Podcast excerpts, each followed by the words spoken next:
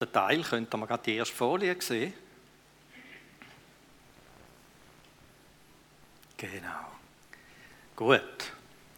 Also vierter und letzter Teil zum Thema gemeinsam statt einsam.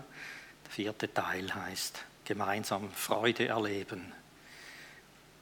Vielleicht schlüsseln wir das einmal auf da, für die, die den Link noch nicht so können machen. Also wir sind jetzt im vierten Teil und das sind vier Puzzle. Ne? Die sind jetzt alle beieinander. Das ist natürlich ein Symbol auf Gemeinschaft, auf Zusammengehörigkeit, auf sich ineinander verbinden. Und was noch speziell auffällt, sind da die unterschiedlichen Farben. Äh, das ist bewusst auch so gewählt, bewusst ein bisschen gegensätzliche Farben. Also wer vielleicht auf, Grün, äh, auf Grau steht, ist jetzt nicht so der Pink-Fan vielleicht, oder? Und trotzdem hast du links und rechts graue und pinkige und hellblaue.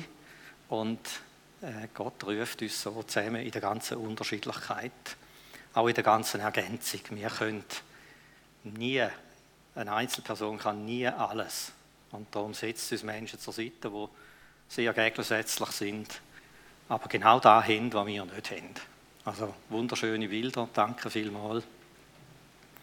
Ähm, ich staune überhaupt einmal, wie kommt man darauf, einen Stock Rosen in Packpapier zu verpacken und nachher in einen Koffer zu stellen? Und dann sieht es so dermaßen gut aus, oder? Ich komme nie auf die Idee. Äh, also einfach, ich staune jedes Mal. Ganz herzlichen Dank für alle, die da kreativ mitwirken, auch da irgendwie da wäre mal eine Auslegung auch vielleicht gut, oder? Den Sachen da hinten. Vielleicht hat es mal eine gegeben, habe sie verpasst. Ähm, und wer auch in Zukunft äh, Gestaltungsideen hat für da vorne, ist auch herzlich willkommen. Das ist also nicht das Team der Eingeschworenen, genauso wie wir es mit dem Abendmahl auch ein bisschen halten Ihr werdet es dann wieder sehen. ähm, ja, ihr dürft euch melden und auch da kreativ mitschaffen. Gerade auch wenn es wieder mal einen Vierteiler gibt, keine Ahnung, ob es da gibt, weiß es nicht. Aber dann ist äh, schön, wenn man da ein bisschen optisch auch äh, zum Ausdruck bringen. Gut. Also, ich möchte eine kurze Zusammenfassung machen, so auf die letzten drei Teile. Der Johannes ist wahrscheinlich der letzte Augenzeuge gewesen, wo er das geschrieben hat, der Eingangsvers. Das ist circa Ende vom ersten Jahrhundert. Ist der erste Johannesbrief geschrieben worden. Nimmt man an, Stellt euch vor, 30 nach Christus, 33, ich weiß nicht genau, wenn Jesus gekreuzigt worden ist. Ende Jahrhundert, also der Johannes muss schon sehr alt sein. Und es ist unglaublich, wenn er betont, ich habe ihn angelangt. Ich habe ihn gesehen. Wir haben ihn wirklich gesehen. Wir haben ihn können anlangen. Wir haben mit ihm geredet. Wir sind mit ihm unterwegs gewesen. Wir haben mit ihm gegessen. Wir haben ihn berührt. Das betont er in einer dreifachen Version. Es ist, Jesus ist in Fleisch und Blut, ist der Gott vor mir gestanden und hat mir in die Augen geschaut. Das ist ein Zeugnis, wo seit 2000 Jahren steht. Also da ist ein Mensch, der ein Augenzeuge war und Jesus hautnah erlebt hat, hautnah. Er ist sogar der, wo Jesus an der Brust gelegen ist beim Essen. Er ist der, der am nächsten war, oder? Der Jünger, wo Jesus besonders geliebt hat. Sagt er von sich, glaube ich, oder? Ist noch cool, oder? Da wirft ein paar Fragen auf. Aber ja, wir gehören auch zu denen, die, die er ganz besonders lieb hat. Also, Jesus hat wahrscheinlich nur Leute, die er ganz besonders lieb hat. ja. Gut. Aber nicht nur da. Er ist durch Jesus in Kontakt mit dem Vater gekommen, sagt er. Er sagt, und die Gemeinschaft ist mit dem Sohn und mit dem Vater. Also wir sind durchgedrungen, wo wir Jesus gesehen haben, haben wir irgendwann verstanden, wir sehen den Vater, den Vater im Himmel. Jesus ist die Verkörperung vom himmlischen Vater. Und er sagt weiter, die Mission, die ist viel umfassender von Jesus. Nicht nur mir. Er trägt die Sünde der ganzen Welt. Nicht nur die unsere, sondern auch die Sünde der ganzen Welt. Eine globale Mission ist da gewesen. Eine kosmische Mission, wenn man die Bibel noch tiefer kennt, weiß man, da geht noch weiter, da geht bis zur totalen Umgestaltung von der überhaupt der gesamten Schöpfung am Schluss. Oder? Also ich denke immer, nicht nur unsere Sünden, sondern die Sünden der ganzen Welt. Also da haben deine Platz drin. Egal was es ist. Irgendwie haben die auch Platz drin, oder? Also er hat einem ganzen Menschengeschlecht die Türen geöffnet. Ob das große Tor oder das kleine Tor aufgemacht wird, aber der ganze Menschengeschlecht hat er das geöffnet. Und da hat nochmal eine Dimension gegeben. Das hat ganz einen Haufen Dimensionen gehabt, aber durch das, dass wir in Kontakt mit Jesus gekommen sind, ist eine ganz neue Dimension untereinander entstanden. Und das sagt er ähm, im nächsten Vers, Vers 3 bis 4. Dürfte ich einmal, ja, super, danke vielmals. Also da passiert etwas ganz Neues. Es geht ja nicht nur darum, ich habe Gott gefunden, oder? Sondern plötzlich und wer das erlebt hat schon, merkt, da ist eine ganz völlig andere Dimension in der Beziehung zu einem anderen, wo Gott gefunden hat. Da kommt etwas total Neues hinein, oder? Er sagt da, und warum verkünden wir euch das, was wir selber gesehen und gehört haben? Wir möchten, dass ihr mit uns Gemeinschaft habt, dass ihr zusammen mit uns erlebt, was es heißt, mit dem Vater und mit seinem Sohn Jesus verbunden zu sein. Wir schreiben euch dies, damit wir alle, ihr und wir, diese gemeinsame Freude in ihrer ganzen Fülle erlebt. Diese gemeinsame Freude, das ist ein Einschub von mir an der Gemeinschaft mit Gott. Diese gemeinsame Freude an der Gemeinschaft mit Gott in ihrer ganzen Fülle erlebt. Neue Genfer Übersetzung, Genial, ne? Gut gemacht, die Herren oder Frauen oder wer immer das gemacht hat. Wie müssen wir uns das vorstellen? Ich habe zuerst, als ich das so durchgelesen habe, gedacht, oh, was habe ich da für einen Vers bekommen? So als abschließend noch so, habe ich ein bisschen geschluckt, oder? Ähm, und der erste Gedanke, was muss ich mir denn da jetzt darunter vorstellen? Was meint er jetzt da genau? Da kommt mir, ist mir eine Geschichte in den Sinn gekommen. Ähm, Johannes, aus dem Johannesbrief. Also er hat, der Johannes hat mehrere Sachen geschrieben. Der hat das Johannes-Evangelium geschrieben und drei Briefe.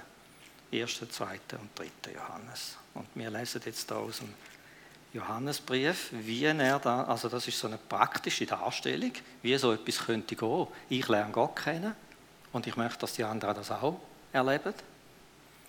Und da ist, hat er ja tatsächlich so erlebt. Also sie sind, sie, das ist der, schauen, ist eine vertragte Geschichte da, der Andreas und nochmal jemand, haben dem Johannes dem Täufer zugelassen.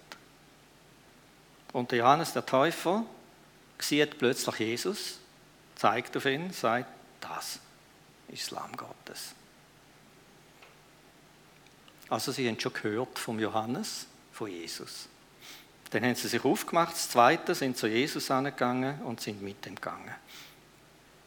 Und sind schon in Beziehung getreten mit Jesus, sind schon in Kontakt gekommen. hat sie offenbar sehr berührt. Auf den, den hat der Andreas, sein Bruder, sein Bruder, der Simon, gefunden. Getroffen und sagt, du, wir haben den Messias gefunden, den Gesalbte, von dem, wo das ganze Alte Testament berichtet, oder? Und hat ihn zu Jesus angeführt. Und dann passiert eben genau so eine Begegnung. Der Petrus steht vor dem Jesus und Jesus fährt einfach prophetisch in sein Leben hineinreden und gibt ihm mit einem Satz eine völlig neue Identität. Er sagt, du bist Simon, Sohn des Johannes, du wirst Kephas heißen, was übersetzt wird Stein. Und wir wissen, die Bibel kennt auf dem Stein, das ist, hat er aufgebaut, dann, oder? das Fundament. Aber die Geschichte hört nicht auf. Dann sind sie weitergegangen und wer treffen sie? Der Philippus. Philippus und der kommt auch mit. Und der Philippus trifft ein bisschen später den Nathanael geht zum Herrn und sagt, du, wir haben den gefunden. Wir haben den gefunden. Wo geschrieben steht, von Mose im Gesetz, von Propheten, Jesus, der Sohn von Nazareth. Und der Nathanael ist ein bisschen kritisch gesagt, was kommt von Nazareth Gutes? So, oder? weil äh, er die Schriften kennt und dort sind keine Verheißungen auf Nazareth offenbar gewesen, oder? Gut, und dann kommt die nächste Begegnung. Jesus sieht den Nathanael und kommt auf ihn zu und sagt, wahrhaftig, ein Israelit, in dem kein Trug ist. Und der Nathanael sagt, woher kennst du mich? Und Jesus sagt, bevor der Philippus dich gerufen hat, habe ich dich schon gesehen unter einem Feigenbaum.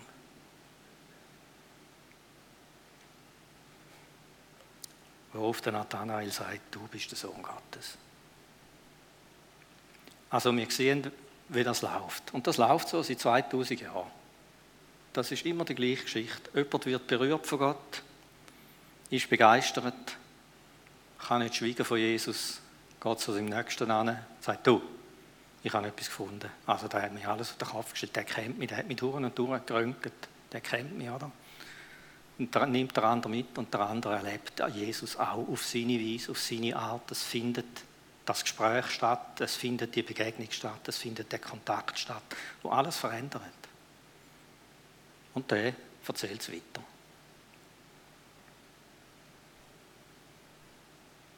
Es ist immer wieder, und ich denke, da haben wir wahrscheinlich die meisten von uns so erlebt, es überrascht sie, es berührt sie.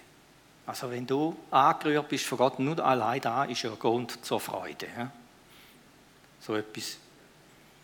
Aber wenn dann jemand anders das noch aufnimmt und du merkst, hey, der erlebt ja genau das Gleiche. Ich habe ihm jetzt noch nicht alles erklärt, der kennt jetzt die Bibel noch nicht, der ist noch nie in einer Gemeinde, nichts, nichts.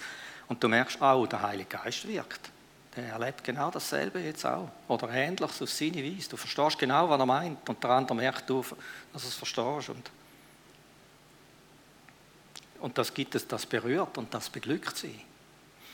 Und das ist die Freude, die Johannes davor redet. Die wollen wir, die teilen wir miteinander. Kleingruppensituationen. So viele Geschichten. Ich mag mich noch erinnern, wo wir bei Matzenauers waren, wo der Steff zum Glauben ist. Und dann erzählt er und erzählt und erzählt, oder? Und ich denke, leck, das hat ihm niemand gesagt. Oder das Innere überführt werden. Das hat ihm niemand gesagt. Oder? Da ist der Heilige Geist am Werk. Ist so berührend gewesen, habe ich gefunden. Ähm, ist ja immer so das Gerücht, dass äh, wenn du in eine Gemeinde gehst, wirst du an einer Hirnwäsche unterzogen. Und so Geschichten, oder? Aber wenn man so etwas erlebt hat, dann weiß man genau, Humbug, absoluter Humbug. Also nicht, dass es so Sachen nicht gibt. Also, da kenne ich aus meinem eigenen Leben. Aber wenn es gesund her und zugeht, dann merkst du, das ist übernatürlich. Woher, der hätte das nicht können wissen Gut, also das berührt sie und andere einladen dazu. Dürft ihr das nächste Spiel sehen? Teresa von Avila hat vor 500 Jahren gelebt, das ist auch so speziell. He? und erlebt genau die gleichen Sachen wie wir auch. Und sie sagt es mit ihren eigenen Worten. Und da gefällt mir auch das Bild. Das ist so ein offener Kreis. Die größere Person ist Jesus, die andere Person bin ich oder du. Es ist so ein offener Halbkreis, das Einladende.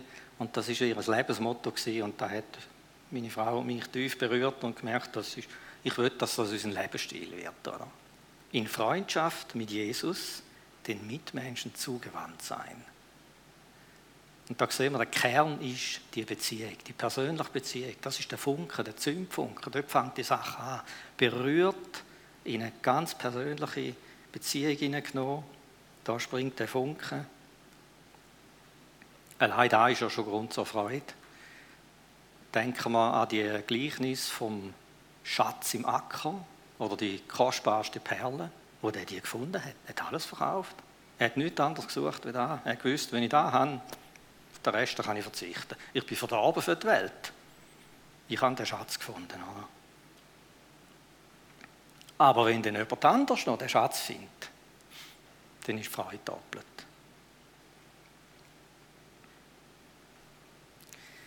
Ein weiteres Bild gern. Der Ralf Luther, äh, das ist nicht der Luther, den wir kennen, der, der Ralf Luther hat vor etwa 50 Jahren gelebt, der hat das Neue Testament das Wörterbuch gemacht. Ich kann gerne so die dicken Schinken, oder? wo man so nachschlagen kann und dann weißt, was heißt jetzt da, was heißt jetzt äh, was heißt im Urtext, wo kommt es noch überall vor und so. Oder? Die einen sind erschlagen, ich kann mich da vertiefen in dem Sinne. Und der hat das neutestamentliches Wörterbuch geschrieben, ist übrigens online gestellt im jesus.ch. Er hat eine ganz originelle Sprache, kommt aus der Kirche raus, Kirchentradition raus und hat eine Erweckung erlebt. Und die Erweckung, die strahlt auf, auf jeder Begriffsdefinition, die er macht. Und da schreibt er über das Wort Freude. Ich habe gedacht, was heißt denn da Freude? Oder? Chara ist das griechische Wort. Er sagt, es ist schwer wiederzugeben. Wo Chara ist, da ist etwas Beseligendes. Oder eine tiefe Heiterkeit des Gemüts. Ein völliges Abgefallensein aller Sorgen. Das Glück des Geborgenseins. Wer hat das schon mal erlebt in der Gemeinschaft? Einfach wissen, da gehöre ich dazu, da bin ich aufgenommen, die sagen ja zu mir, die haben mich gern, warum auch immer, gell? das ist ja gleich, die haben mich einfach gern. Da ist mein Platz. Oder die aus dem allem stammende Unbefangenheit und Mitteilsamkeit gegen jedermann. Das ist doch fantastisch. Also mir gefällt es. Ich weiß nicht, ob ihr etwas anfangen damit ich bin begeistert oder finde ich die Formulierung. Oder? Und ich sehe das einfach in, der Gemeinschaft miteinander. Kommen genau diese Sachen. Wer hat so Sachen erlebt in der kleinen Gruppe, in der Gemeinschaft mit anderen? Hände hoch. Hat jemand gerade ein Beispiel, das er möchte führen rufen Okay, das ist ein bisschen, schmä bisschen schmächtiger. Gut. Also dann erzähle ich einfach, ich könnte die Ängste erzählen, oder? Zum Beispiel die Unbefangenheit und Mitteilsamkeit gegen jedermann. Also habe ich erlebt in Gemeinschaften, wo einfach der Heilige Geist präsent war und wo eine Atmosphäre von der Wertschätzung und von der Liebe war. Ich habe gemerkt, ich wachse über mich aus. Ich werde Plaudertaschen, oder? Ich bin völlig entspannt, oder? Es ist nicht das Komische, so ein immer so, soll ich das sagen oder soll ich das nicht sagen und so. Das ist völlig abgefallen. Oder das Glück des Geborgenseins, da dunkelt mir so etwas Gemeinschaft ist identitätsstiftend, heilsam für Identität. Identität entsteht immer in Bezug auf, in Gemeinschaft. Die zwei Säulen von Identität sind identifizieren und differenzieren. Das heißt, ich bin in einer Gemeinschaft und plötzlich merke ich, der findet auch les. Mein Herz schlägt richtig, da findet er auch gut. Oder der macht das genau gleich wie ich. Das ist identitätsfindend. Aber das andere genauso. Äh, also ich hätte es total anders gemacht. Ähm, da ticke ich glaube anders und plötzlich entdecke ah, das ist wichtig, der andere sagt mir, da kann ich nicht, was du kannst. Das ist differenzieren. Und die zwei Elemente gehören dazu, zu einem Identitätsaufbau. Ich sage euch, wir haben Schätze in dieser Gemeinschaft und wenn da der Heilige Geist noch fördert und zum Wachstum bringt. Gut. Ähm, nicht jede Gemeinschaft hat das Potenzial. Es ist, wir reden hier von Gemeinschaft im Licht. Wir reden hier von Gemeinschaft im Heiligen Geist. Wir reden nicht einfach von ein bisschen umeinander hängen und zusammenhocken und so oder irgendwelche Weisheiten um sich werfen. Äh, das kann langweilig sein, bis erdrückend, bis öd oder was immer denn, oder? das kenne ich auch. Wir reden von dem, was wir die letzten drei Mal gehört haben, über Gemeinschaft. Wo der Isi gesagt hat letztes Mal, wo der Micha gesagt hat, wo der Paul gesagt hat. Wir bauen auf dem auf, auf dieser Qualität und Form und Vorstellung. Wenn ich in die Gegenwart Gottes komme, wenn andere mit mir in die Gegenwart Gottes kommen und Jesus unter uns ist. Was dem passiert, das ist etwas, was die Welt nicht hat.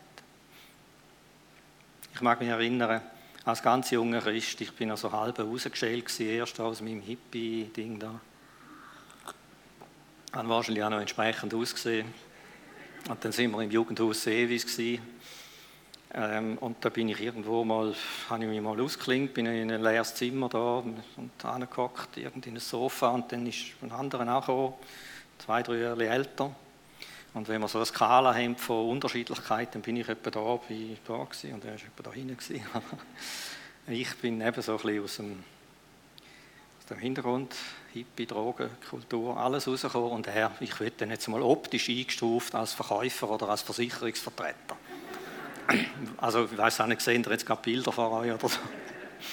Gut, dann haben wir auch reden miteinander. Äh, kennst Jesus auch, wie bist du zum Glauben gekommen und so. Und dann hat jedem anderen kurz Zeugnis erzählt, eine Begegnung von einer Viertelstunde. Am Schluss, wir hätten den Hand können umarmen Ich habe so eine tiefe, herzliche Verbundenheit gespürt zu jemandem, der aus einer völlig anderen Ecke kommt, aus dem Leben wie ich und er zu mir auch. Es war pure Freude, die Begegnung.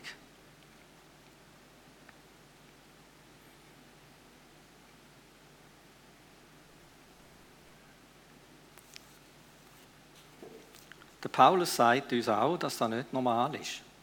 Oder sagen wir es mal so, nicht natürlich. Es ist nicht irdisch. Er sagt, ihr seid eingetaucht ins Reich Gottes. Ihr seid eingetaucht in die Atmosphäre vom Reich Gottes, von der Königsherrschaft Gottes. Dort sind die Dinge anders. Die laufen anders dort. Er sagt, Reich Gottes ist nicht Essen und Trinken, nicht äußere Sachen, nicht dieses und jenes, nicht irgendwelche persönliche Vorlieben oder nicht, sondern Gerechtigkeit, Freude und Frieden im Heiligen Geist. Und genau das sind die Sachen, die wir ja erleben. Wenn wir ins Licht kommen miteinander. Wenn wir, sagen wir mal, einen gelingenden Kleingruppenabend haben, wo wir, da man nicht weiss ich, was gestemmt haben. Vielleicht ist es einfach, jemand tut sein Herz auf, breitet sein Leben aus, die anderen nehmen herzlich Anteil an ihm. Und schon ist es da. Du gehst beschenkt heim, hast nichts gemacht, oder? Du bist berührt einfach von dem, wie der andere sein Herz teilt hat. Und wie, wie die Atmosphäre von der Liebe und von der Wertschätzung da war. So schaffen wir Inseln in dieser Welt. Dürfen wir das nächste Bild noch sehen? Himmlische Inseln schaffen in einer zerbrechlichen Welt. Ich habe mir da aufgeschrieben, ich lese das gerade, ah, da steht ja da auch. ich lese es gerade vor. Also leben wir das, was wir da im 1. Johannes gehört haben, in dem ersten Kapitel, mit anderen Menschen zusammen, schaffen wir Inseln vom Licht. Von der Wahrheit, von der Hoffnung, von der Stärkung, von der Liebe, von der Orientierung, von der Heilung, von der Zugehörigkeit. Das Grundbedürfnis vom Mensch, Zugehörigkeit in einer Welt, wo im rasantesten Tempo all das verliert.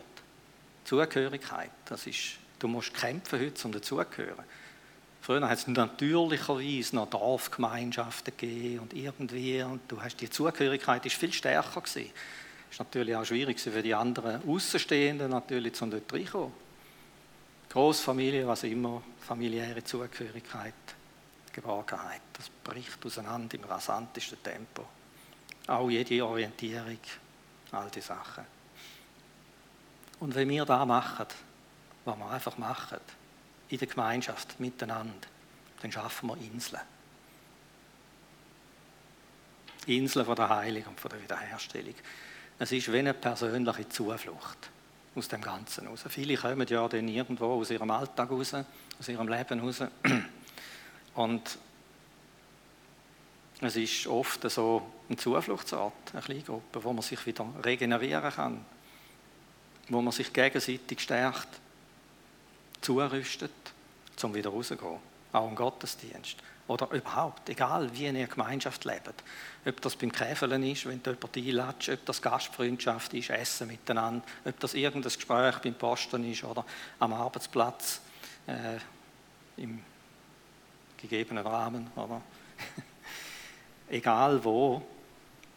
Äh, ich denke, das ist eine Berufung, die wir haben und das ist etwas, wo der Geist Gottes immer wirken dass so etwas entsteht.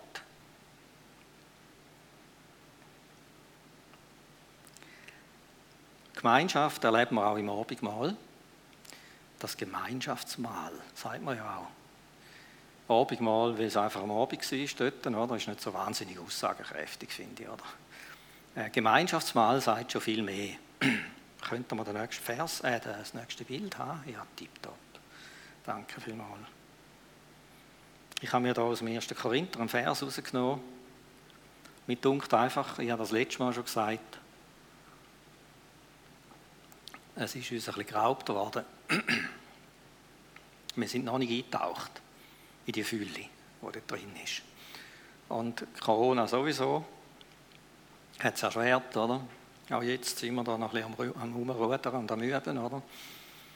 Aber ich glaube, da ist etwas, äh, da hat es verborgene Quellen drin, wo das ganze Potenzial, wo Jesus errungen hat für uns, ist dort drin, oder?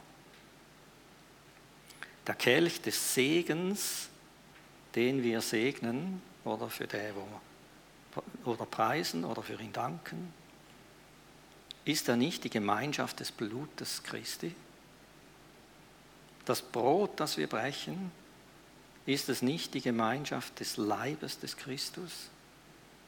Denn ein Brot, ein Leib sind wir die vielen, denn wir alle nehmen teil an dem einen Brot.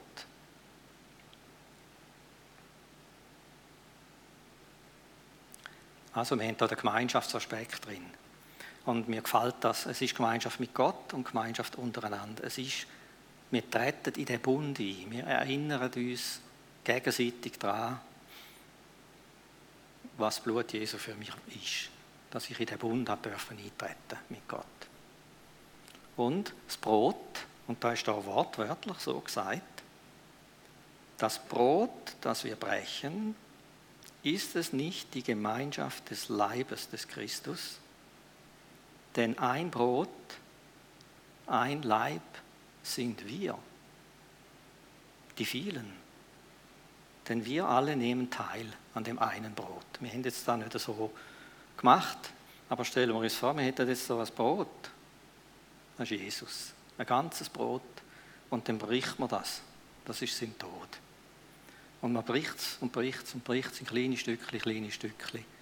Und jedes von diesen Stückchen ist jemand von uns.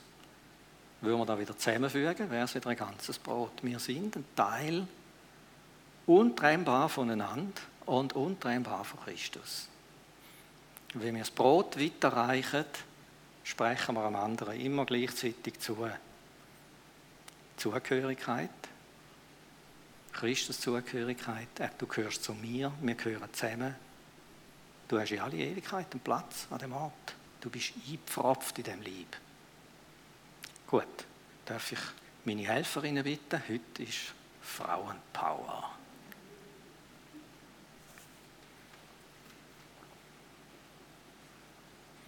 Danke vielmals euch allen. Ich muss immer schmunzeln, wenn ich jemanden anfrage. Auf die erste Reaktion, die ist immer spannend. Aber darüber schweigen wir jetzt. Ja, also ich danke euch vielmals dass ihr da vorgekommen sind. Ihr seid die, die das Evangelium austeilen heute. Äh, jetzt müssen wir da irgendwie das noch ein bisschen können helfen. Wir machen wir das miteinander. Darf ich dir das so geben? Ich habe gesagt, wie ich letztes Mal schon gesagt habe, es spielt überhaupt keine Rolle, wie wir das genau machen, oder? Würdest du da auspacken? Da? Wir müssen uns da ein bisschen durchschiffen. Jeder muss ein Händchen anlegen. Das sind eben die Corona-Einschränkungen.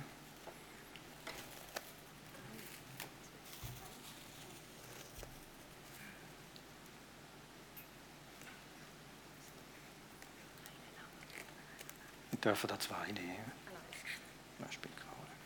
Gut.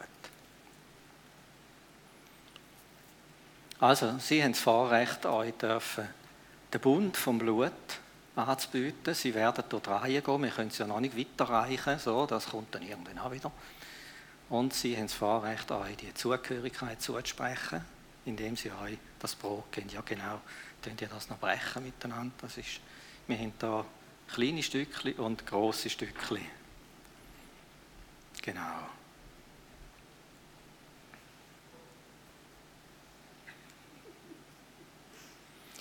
Ähm, Etwas muss ich mal von Anfang an sagen. Ich kann mir nicht vorstellen, dass das Gemeinschaftsmahl so eine schweigende Prozedur war, wie wir sie immer wieder erleben. Weil es ist ja ein Gemeinschaftsmahl, oder? Also wenn einfach schweigend so, ich meine, man darf für sich in Stille das zu sich nehmen, logisch, oder? Aber auf der anderen Seite hat es ja einen Gemeinschaftsaspekt und den können wir heute betonen. Äh, würdet ihr das mal aus... Nehmen wir das Blut zuerst? Ja, gut. Okay. Würdest du Danke sagen? Ja, sorry.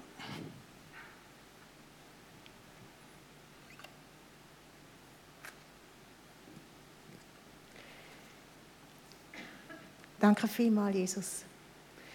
Danke für dein vollkommene, vollbrachte Werk am Kreuz. Mhm. Danke für dein Blut, das du vergossen hast. Für mich, für uns.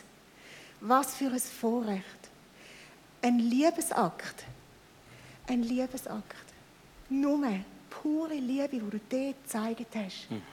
Ich danke dir, dass du den Schritt gemacht hast, dass wir ein für alle Mal frei sind von jeglicher Schuld, von jeglicher Sünde. Du hast das Opfer auf dich genommen. Du bist ans Kreuz gegangen, du hast jeden Fluch auf dich genommen an dem Kreuz. Dass wir als deine Kinder frei sind, weil wir das angenommen haben. Das Geschenk, das unverdiente Geschenk, das Gnadengeschenk von dir, wo du gemacht hast. Und ich lobe und ich preise dich und gebe dir alle Ehre. Danke, Jesus, du großer Gott. Amen. Ja, Amen. Gut, würdet ihr das einmal austeilen? Darf ich dir das auch geben?